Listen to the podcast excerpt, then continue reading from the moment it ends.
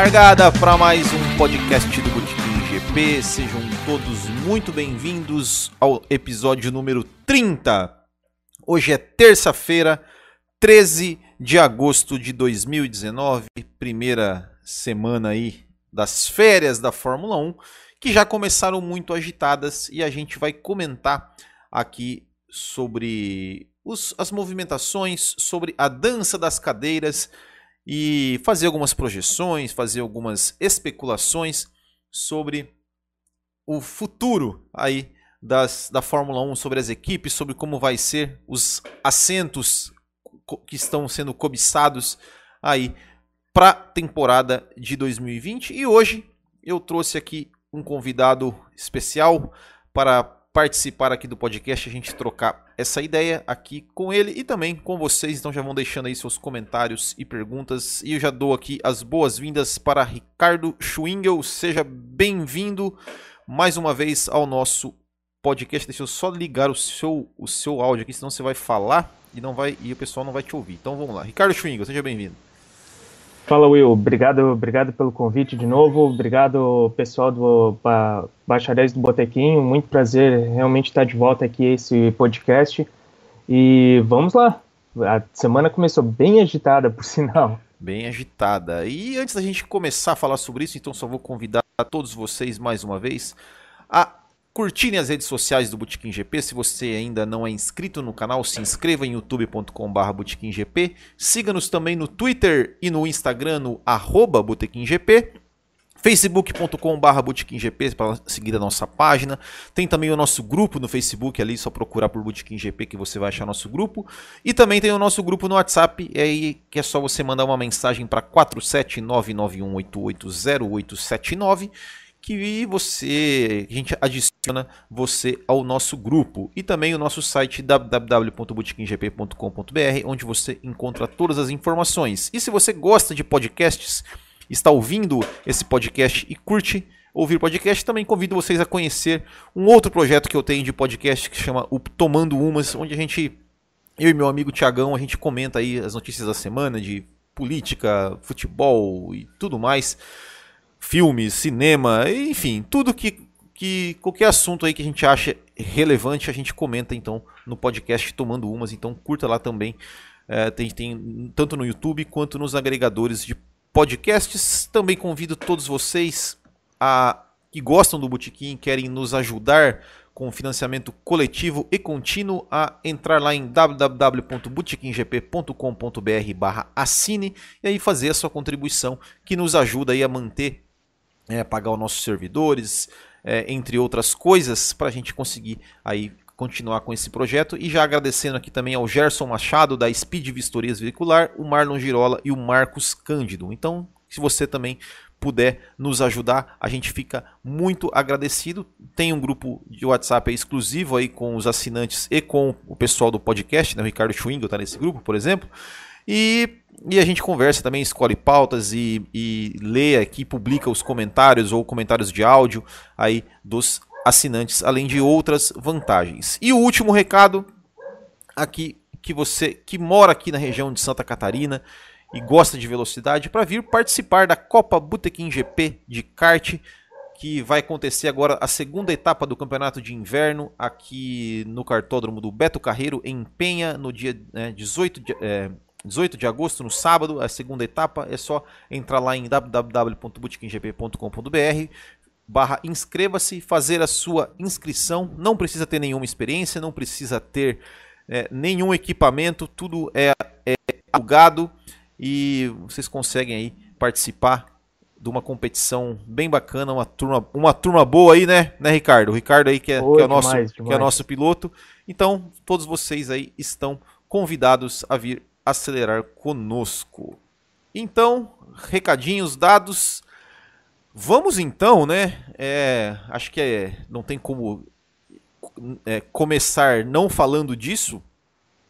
Ricardo, que foi a troca entre a troca que a equipe Red Bull já anunciou entre seus pilotos, entre o, o Pierre Gasly, que foi rebaixado, vamos dizer assim, para a equipe B, né, a Toro Rosso, e o Alex Albon, que foi promovido aí para a equipe principal. Então, a partir do GP da Bélgica, Alex Albon vai pilotar a Red Bull e o, o Pierre Gasly vai pilotar a Toro Rosso. E aí, já pergunto para você, o que, que você acha dessa troca? Você acha que ela tinha que ser feita mesmo?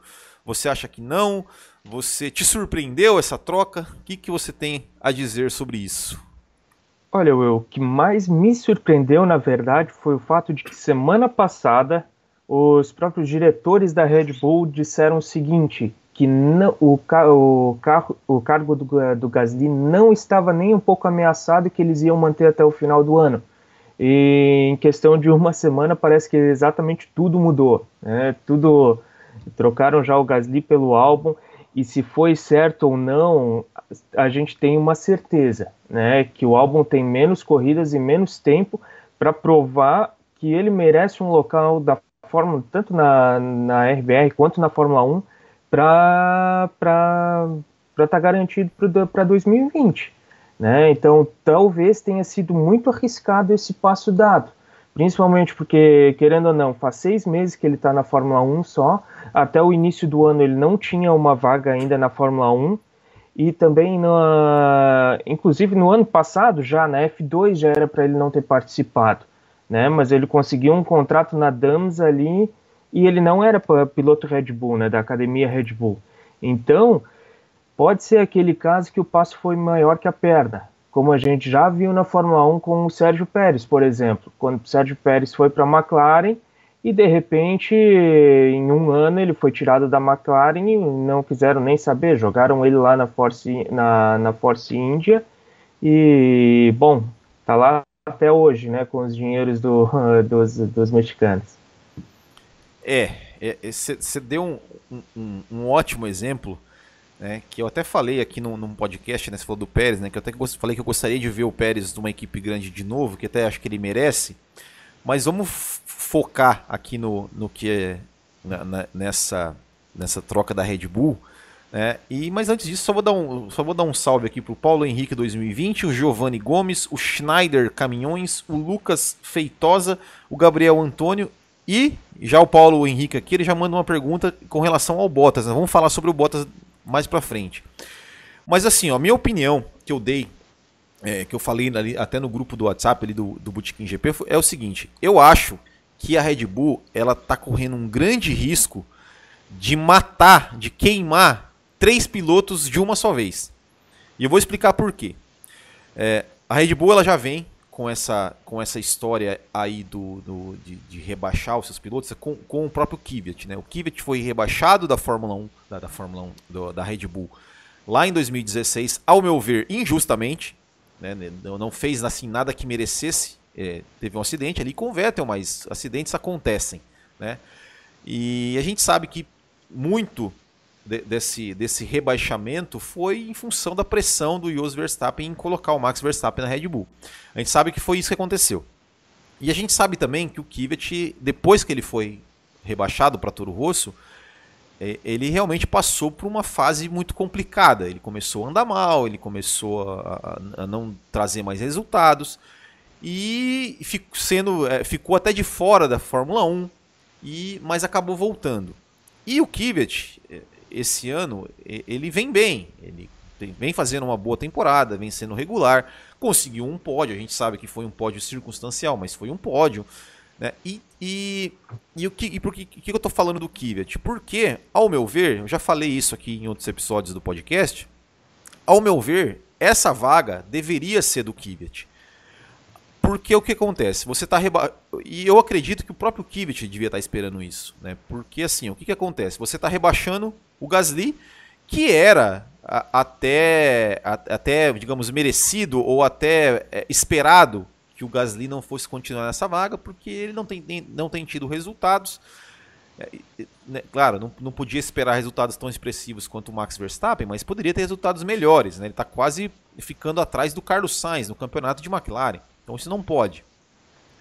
Mas o que acontece? Você rebaixa, rebaixa o, o, o Gasly e joga ele ao lado do Kvyat na Toro Rosso, ou seja, vai ficar uma equipe dos, dos renegados e sobe o álbum. E se o álbum não der certo? E se o álbum não der certo? Também não corresponder. Como você falou, o álbum vai ter um, um, um tempo menor né, para se adaptar ao carro. E ele a gente sabe que, que é complicado de se adaptar ao carro. Né? Nem todo mundo é o Max Verstappen que vai chegar ali e vai ganhar a primeira corrida na Red Bull. E né, a referência que ele tem como adversário na, dentro da equipe é o Max Verstappen, que convenhamos, né? Ou seja, ele não tem nenhuma chance de brigar com o Max Verstappen. Mas, e se der errado o álbum? E aí? Red Bull vai fazer o quê? Né, ou seja, ela vai, vai, ter, vai rebaixar o Gasly, vai, vai rebaixar o álbum para onde?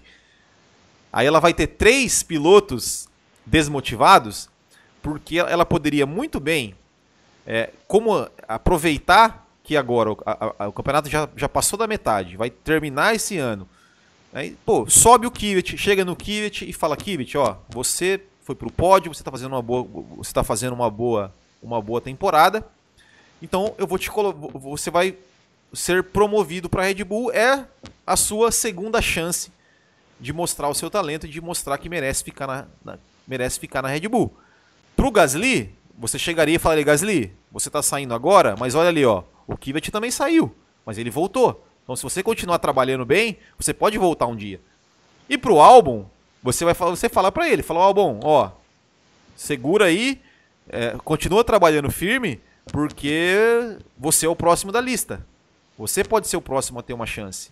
Né? Então, eu acho que que, que nesse cenário, para a Red Bull, até em termos de, de, de, de, marketing, de tudo mais, seria muito bom, porque você seria, nossa, a volta por cima do Kvyat, né? O cara que foi rebaixado, agora o cara que veio de um pódio e, e voltou. E você deixaria, né, o Gasly não tão desmotivado, dizendo, ó, olha aí, ó, o Kvyat voltou, você também pode voltar, então não, não desanime.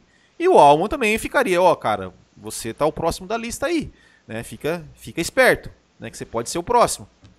Então eu acho que eu acho um pouco arriscado esse, esse movimento da Red Bull é, nesse dessa forma que foi feita, ou seja, porque você deixou o Gasly desmotivado, obviamente, né, que é normal de ter sido rebaixado, e com certeza deixou o Kvyat desmotivado, porque o Kvyat eu imagino que ele, que ele deveria pensar que ele era o próximo da fila e o álbum, você coloca o álbum numa situação assim que, né, convenhamos, não é das mais fáceis. Ou seja, ele tem ali oito corridas para se adaptar a um carro diferente e mostrar resultado e vai ser comparado com os resultados do Max Verstappen. Então, não é um, não é, não é algo simples assim, né?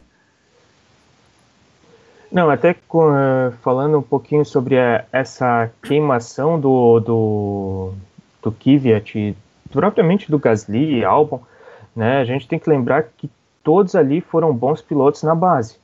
O Gasly, querendo ou não, tá só. Esse é o segundo ano do Gasly na Fórmula 1.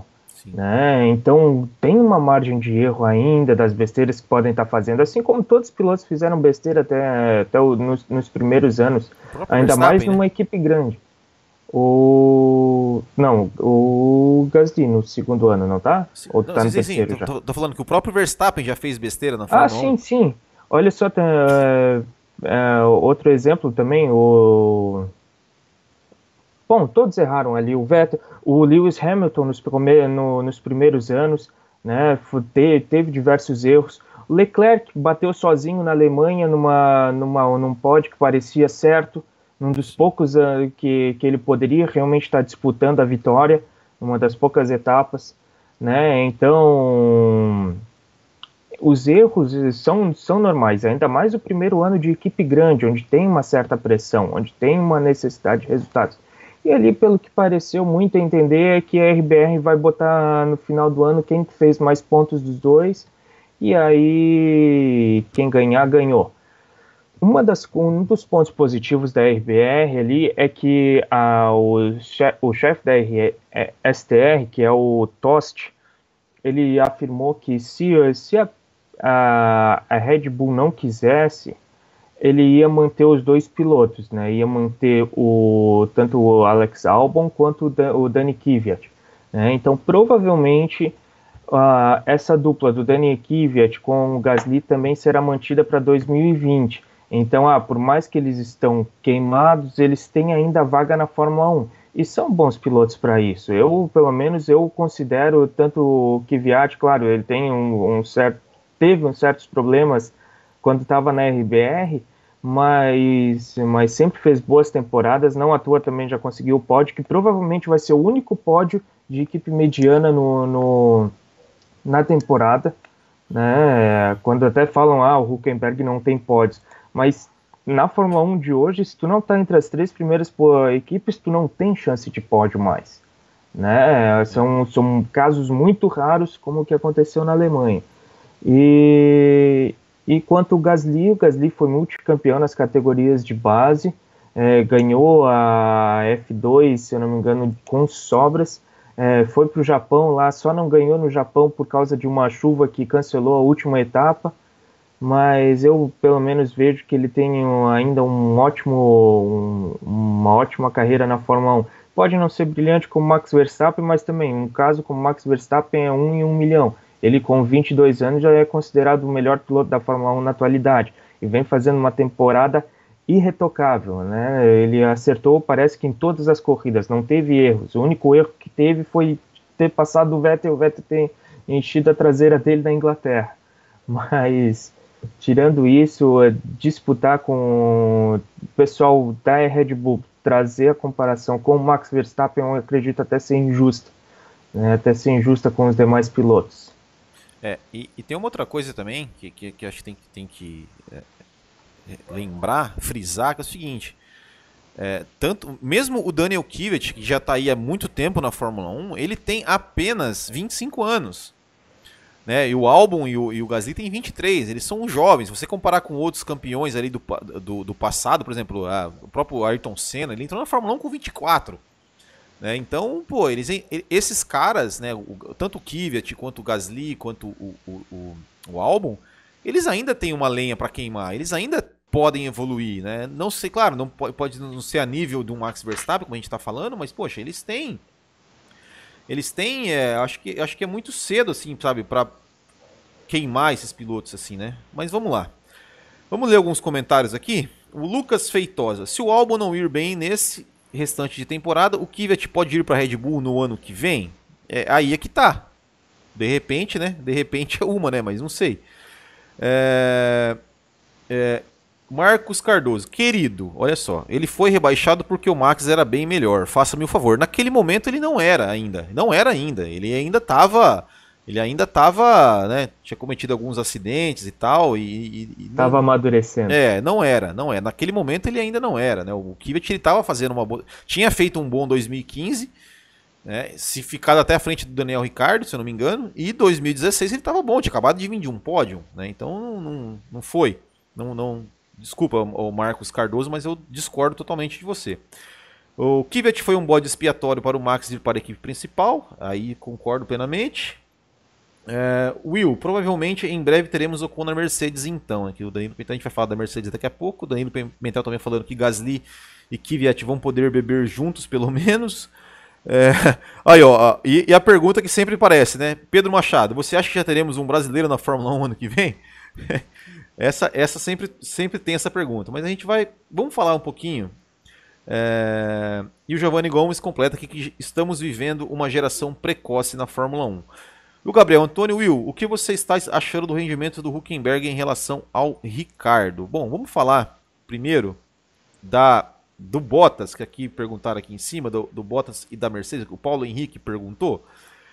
É, eu acho que a grande, a grande mudança, a grande. A gente, a gente vem de uma, de uma temporada aí, né, de 2018 para 2019, onde ocorreu a maior dança das cadeiras da história da Fórmula 1. E eu acho que em 2019 provavelmente não vai ser tão grande quanto foi de 2018, mas eu acho que, que, que o, o ponto principal de toda essa mudança vai ser a vaga do Bottas na Mercedes. Ou seja, será que a Mercedes vai renovar com o Valtteri Bottas? Se não renovar, quem vai ficar, quem vai entrar no seu lugar? A gente sabe que a Mercedes, né, que ela, ela é, o grande sonho da Mercedes ali é trazer o Max Verstappen. É, sei que pensando para 2020, acho que acho difícil, mas né, nunca se sabe. É, e tem o Ocon, tem o Russell. E o Bottas, saindo da Mercedes, para onde ele iria? Será que de repente ele não iria para uma Red Bull, que tá precisando de um piloto, vamos dizer assim, para ser companheiro do Max Verstappen, né? Dependendo do, do desempenho do álbum. Ricardo Schwingel, nesse bololô todo, o que, que você enxerga, o que, que você arriscaria dizer né, que, que pode acontecer pensando nas, nas, equipes principais, e a Ferrari com o Vettel e o Leclerc continuam os dois? Como é, como é que como é que você veria todo esse esse esse cenário para 2020? Eu vou ser bem sincero, eu acho que a melhor vaga, na verdade, o que vai realmente dar um bololô aí, uma mexida aí na, na, na dança das cadeiras da próxima temporada, é a vaga que o Bottas vai ocupar. Isso é, eu acredito que ele sai da Mercedes, tá? Porque o Toto Wolff já disse que já deixou bem claro que ou é o Ocon ou é o Bottas. Eu acredito que o Bottas não faz mais por merecer uma vaga na Mercedes e deve ir para o Ocon essa vaga. Né? Até por causa da academia da Mercedes, ele é piloto contratado, manter um cara com nem o Ocon é caro também. E mas eu acredito que essa é a única alteração entre as três equipes grandes. A Ferrari vem já com o Vettel e provavelmente deve vir com o Leclerc também, que querendo ou não está fazendo uma boa temporada, tá muitas vezes inclusive ganhando do, do Vettel. A RBR vai ficar entre os quatro pilotos dele, contando com a STR. Não, não acredito que a vinda do Huckenberg se concretize, tá? Até porque se fosse. Já, já, já que você falou do Huckenberg, já, já fala do, do, do, Já que você já fala aí o que, que você acha do desempenho do Huckenberg em relação ao Ricardo, que respondendo o Gabriel Antônio. Já, já, já embola já tudo aí. Cara, sinceramente, eu acho que eu gosto do Huckenberg. É, ele começou melhor que o Daniel Ricardo, só que agora, nas últimas provas, o Daniel parece que ele está se acertando com o carro e tem feito classificações melhores que o Huckenberg.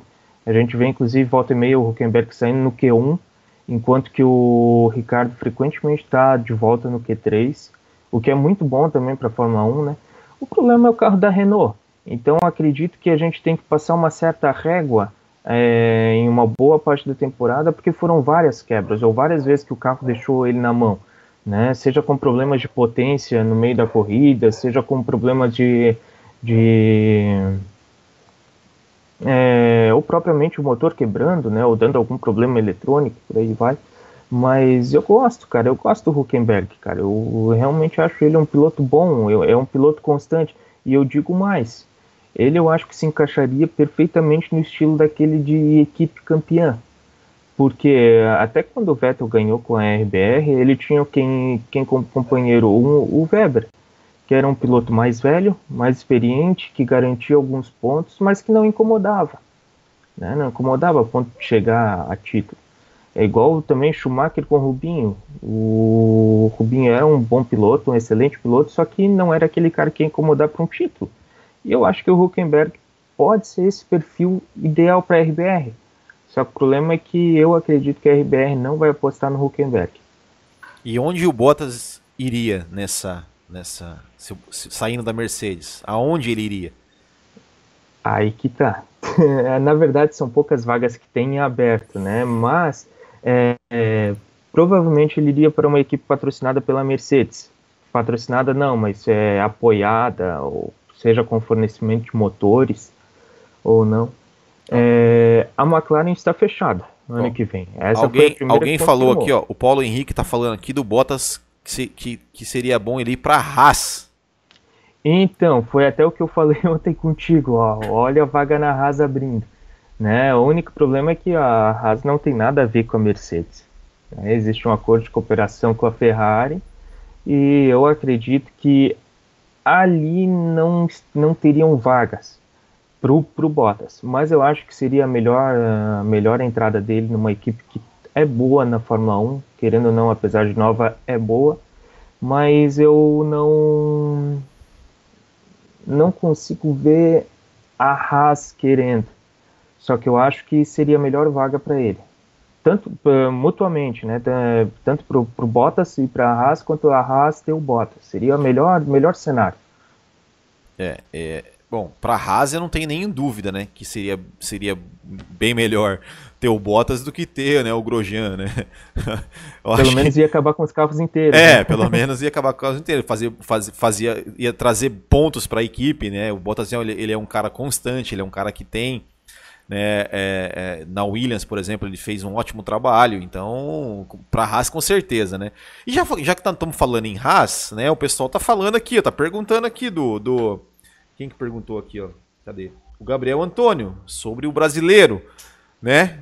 O único brasileiro, é claro, né, precisa da superlicença, é, mas é, o, o único brasileiro ali é o Pietro Fittipaldi, né, com seria, digamos assim, o, o, o, próximo da lista, vamos dizer assim, da Haas, talvez, né, por ser piloto de teste. Né, tem o Sete Câmara também, que muito provavelmente vai, vai, vai conseguir os pontos da superlicença. É, você acha que, o, por exemplo, o Pietro Fittipaldi ele tem alguma chance de entrar na Haas?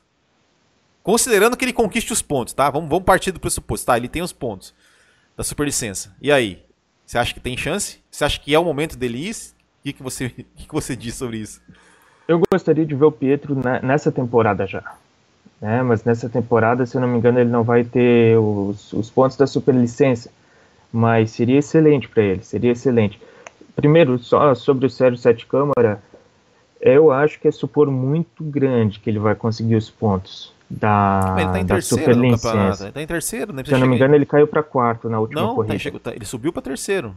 Ele tá em é, terceiro, ele Mas eu acredito que ele vai quinto. acabar perdendo essa posição. Ah, ele começou o campeonato bem, só que aparentemente ele está dando já uns passos para trás.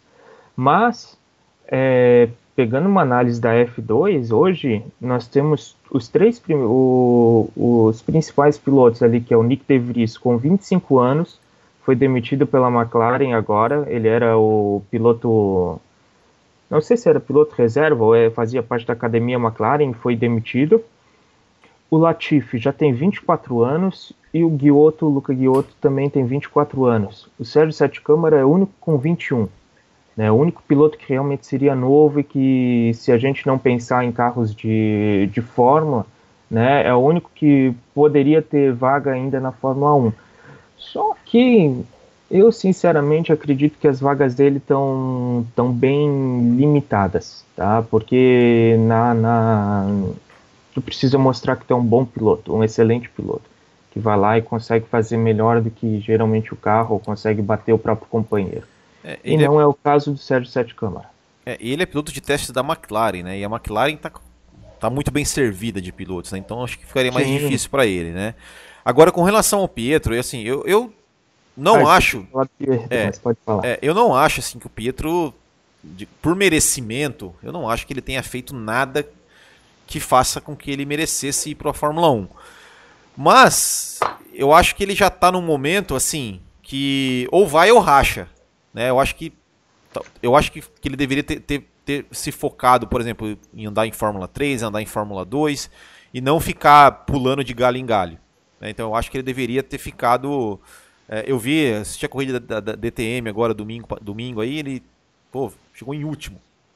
Mas enfim, é, não acho que ele, que ele merecia. Mas, para ficar lá de piloto de testes e. Pô, bota o cara na Fórmula 1 lá e vê o que, que dá. De repente o cara desperta ali, né? Mas vou ir para Fórmula 2 em 2020, eu acho que já, já não dá mais também, já passou o tempo. Então, assim, bota na Fórmula 1 mesmo e vê o que, que dá e, e, e torce para dar certo. Né? Eu é. acho que, porque, assim, é, é, é Grosjean e Magnussen, né? Já, já, o Magnussen eu até ainda faço uma forcinha ainda para para manter, mas o, o, Grosjean não dá, não dá, já foi, já, já era. Não, eu também concordo, eu também concordo ali, só que eu acho que o Pietro, ele... É aquele negócio, ele ganhou é, a, a Fórmula V a 3.5, né, a Fórmula Renault 3.5, com, com um carro que era melhor que os outros, mas num grid que tinha 12 pilotos. É.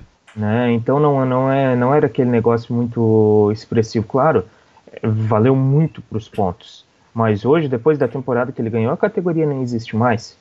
Né? Foi extinta. Então não, não dá para dizer algo né, sobre, que realmente tem muita validade ele ter ganho. Só que eu acho que o melhor para o Pietro, na verdade, seria uma carreira nos Estados Unidos, como ele começou, como ele fez toda a base. Eu acho que quem vem forte mesmo na família é, é o Enzo Fittipaldi, só que, claro, ainda é um garoto com 16, 17 anos, está ainda, ainda na fase de amadurecimento, de começar a andar com carros mais rápidos. E eu acho que o Pietro vai ser um bom piloto de testes. Né? E, e é isso que eu vejo para ele hoje, né? Ainda mais que a Fórmula 1 agora traz pilotos de testes novos, né? Pilotos de testes simuladores são pilotos novos. Antes eram pilotos mais velhos que faziam isso, mas hoje não. Hoje eu acho que o Pietro tem tem caminho, tem é, carteira assinada, tem trabalho. Né? né, de piloto de teste, mas não como piloto principal. Eu gostaria muito de ver ele, porque eu, eu acho que a Fórmula 1 precisa de um brasileiro. Só que não não faz por merecer. É, é isso aí. Bom, e olha só, já, já estamos aí com mais de 30 minutos de podcast, passa rápido, né?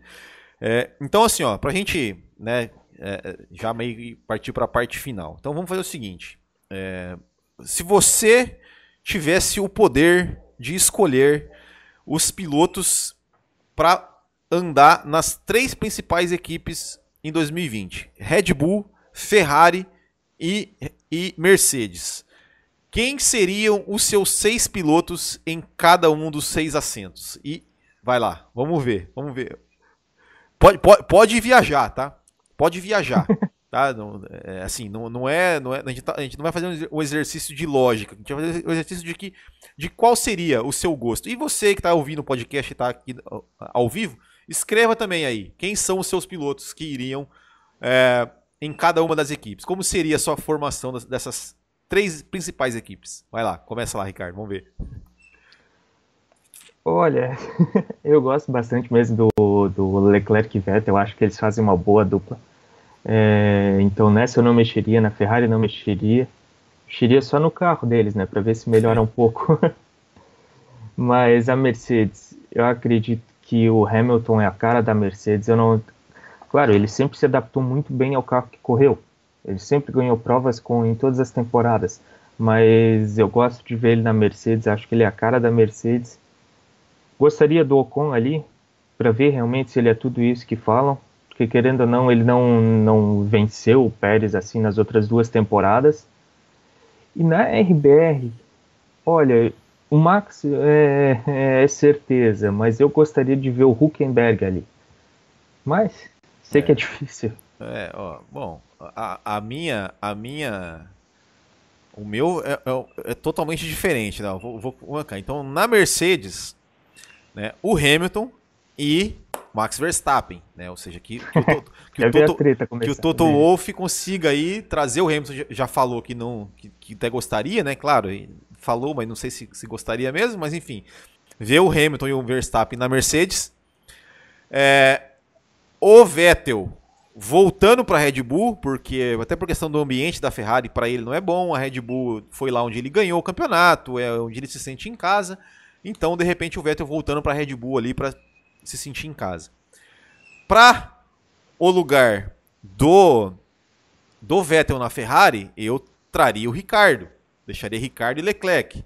Né? Porque o Ricardo é um cara que, que, que capitaliza bem resultados e que, que ganhou é, muitas corridas ali, sempre é, largando um pouco mais de trás né, do que. E tem, e tem, uma, tem uma, característica um pouco diferente da do Leclerc. Então acho que seria legal o, o, o Leclerc e o Ricardo na Ferrari.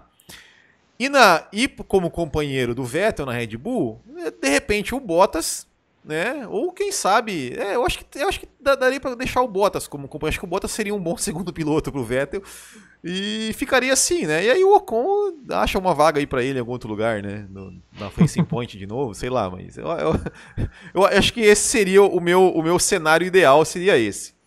É... O Danilo Pimentel comentou uma boa, ó. Ah. RBR com Verstappen e Alonso. Não, mas o Alonso, esquece o Alonso, pessoal. Não, o Alonso, o Alonso já está encerrado com a carreira é. ali. Mas é, seria interessante, seria interessante uns dois anos atrás, eu acho. É. Né, que o Verstappen com sangue no olho e o Alonso. Kvyat e Mercedes, Hamilton e Ocon. E o Vettel, onde é que o Vettel entraria nisso aí? O Vettel aposentou, já, Vettel se aposentou. já aposentou o Vettel. É... Senna falsificado. RBR, Max e sete câmeras, olha só. Tá louco. O Giovanni Gomes, Vettel e Leclerc, Max e Kvyat, Hamilton e Ricardo. Ó, botando o Ricardo na Mercedes, também era uma boa. Paulo Henrique. O, o Senna falsificado também teve um comentário anterior aqui, fez um comentário Ah. anterior, ó. Sete câmara, Maldonado e o Pietro como piloto de teste. É, esse Senna é falsificado mesmo. Ó, Paulo Henrique, Mercedes, Hamilton e Ocon, Ferrari, Vettel e Leclerc, RBR, Max e Kvyat. Acho que o Paulo, do Paulo Henrique aqui é o que mais tem chance de ser realidade, né, para 2020, né? dependendo, do, Uhum. do- dependendo do, do desempenho do, do álbum na, na, na RBR, né? Eu acho que, que seria. Eu, eu acho que até vou, vou colocar assim, eu acho que, que isso que o Paulo Henrique colocou aqui, eu acho que é o que vai acontecer. Eu chutaria que é o que vai acontecer. Não, e dizer mais, né, que uh, para a RBR mudar os pilotos, né, É. para eles como ir no banheiro ou mudar piloto é a mesma coisa, né? Então eles não ligam muito, né? Eles pegam e fazem, né? Não, não É. tem esse negócio de perdão, ah, foi mal, foi, não foi. Então nem aí. É, outra coisa aqui, ó, o, o, o Ricardo Nemes, ele tá perguntando sobre, sobre a expectativa do GP da Bélgica pra gente arriscar um pódio. Mas isso eu vou deixar para outros episódios mais pra frente, que a gente vai ter aí mais duas semanas de férias. E aí quando tiver mais próximo do GP da Bélgica, a gente faz um, um- uma, um palpite aí do GP da A Bélgica. gente disse que o Alonso, vai, o Alonso não, que o Hamilton vai ganhar, né? É. Bom, então, para encerrar, só que o nosso, o nosso quadro de sempre, que é o Hoje na História, 13 de agosto na história da Fórmula 1, temos em 1972 o GP da Áustria vencido pelo Emerson Fittipaldi. Em 1978 também tivemos o GP da Áustria vencido pelo Ronnie Peterson. Em 1989 tivemos o GP da Hungria vencido por Nigel Mansell. Em 1995 tivemos o GP da Hungria vencido pelo Damon Hill e em 2000 tivemos o GP da Hungria vencido pelo Mika Hakkinen. Turma boa, turma boa aí de, de- de vencedores. Ricardo Schwingel, muito obrigado mais uma vez pela sua participação. Volte sempre, participe mais vezes. Nos vemos domingo na Copa Botequim GP de kart. E aí? E agora me fale aí, e aí? O que podemos apostar para Ricardo Schwingel domingo na Copa Botequim GP de kart? E aí deixe suas considerações finais também. Olha, pela minha fase, se tudo der certo, é vitória. Não, brincadeira, se tudo der certo, né, eu consigo meu primeiro troféu na temporada. Mas vamos disputar a vitória. Vamos lá, vamos torcer para tudo dar certo e fazer um bom resultado. Tá certo. Parece é jogador aí. de futebol, É, né? Vamos garantir os três pontos no final da, da prova. É isso aí, é isso aí. É. Então é isso, bacharéis. Muito obrigado mais uma vez a todos vocês que nos acompanharam aqui ao vivo. Muito obrigado também a todos vocês que nos têm nos que nos assistem pelo YouTube gravado ou que nos ouvem aí pelos seus agregadores de podcast. Não esqueçam de compartilhar este vídeo nas redes sociais. E antes que eu me esqueça, agora, olha, eu ia falar isso em primeiro lugar, vou falar por último, agora que eu lembrei que eu tinha que falar isso. É, bom, sexta-feira eu, eu ia publicar o GP da Zoeira da Hungria, mas acabei não publicando porque é, a FOM voltou a bloquear os vídeos da Zoeira ali com, as, com imagens da Fórmula 1. E antes eles, eles, para- eles tinham parado de, de- de bloquear, eles apenas davam uma notificação ali de que a receita dos vídeos iria e, e ficavam com eles e não para mim. Beleza, tudo certo. Mas agora eles realmente voltaram a bloquear, bloquearam da Alemanha, bloquearam do Canadá, estão bloqueando os outros também. Então aí fica complicado de fazer é, vídeos assim. E, e- e agora o YouTube está muito rigoroso com relação a isso, né? De dando avisos ali, até ameaçando tirar o canal para quem tem esses bloqueios. Então, infelizmente, é, não vou conseguir mais publicar esses vídeos, pelo menos até que né, a FON aí mude, se é que vai mudar a sua política. Então é isso. Muito obrigado a todos. Uma boa semana e até a próxima. Tchau.